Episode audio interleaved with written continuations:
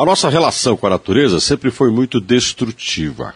Ao longo da nossa existência na face da Terra, depredar o meio ambiente é uma característica do ser humano.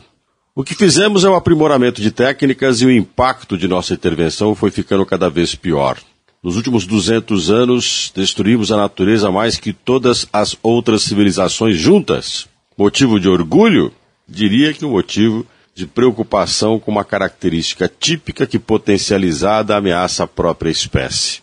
Podemos, com o conhecimento que temos e com a capacidade de intervenção da natureza que é fantástica, reverter, em alguns casos, a situação ou gerar um ambiente mais favorável de convivência e até mesmo de preservação e multiplicação de uma natureza equilibrada.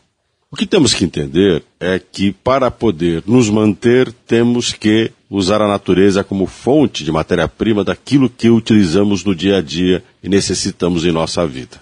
Possível continuar materialmente satisfeitos sem uma natureza transformada. O grau de intervenção que é a questão, como vamos intervir, uma outra questão importante, a inteligência que nos faz eficientes para podermos ter o que queremos, pode também mudar a relação de produção daquilo que desejamos. Devemos caminhar para isso. Podemos chegar lá. Contudo, a história da espécie humana é uma história de devastação e degradação.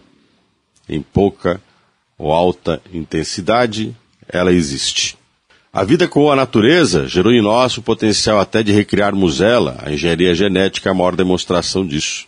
Podemos fazer animais a nossa, não digo imagem e semelhança, mas no perfil de nossa satisfação, a nossa vontade. Essa inteligência é a nossa saída.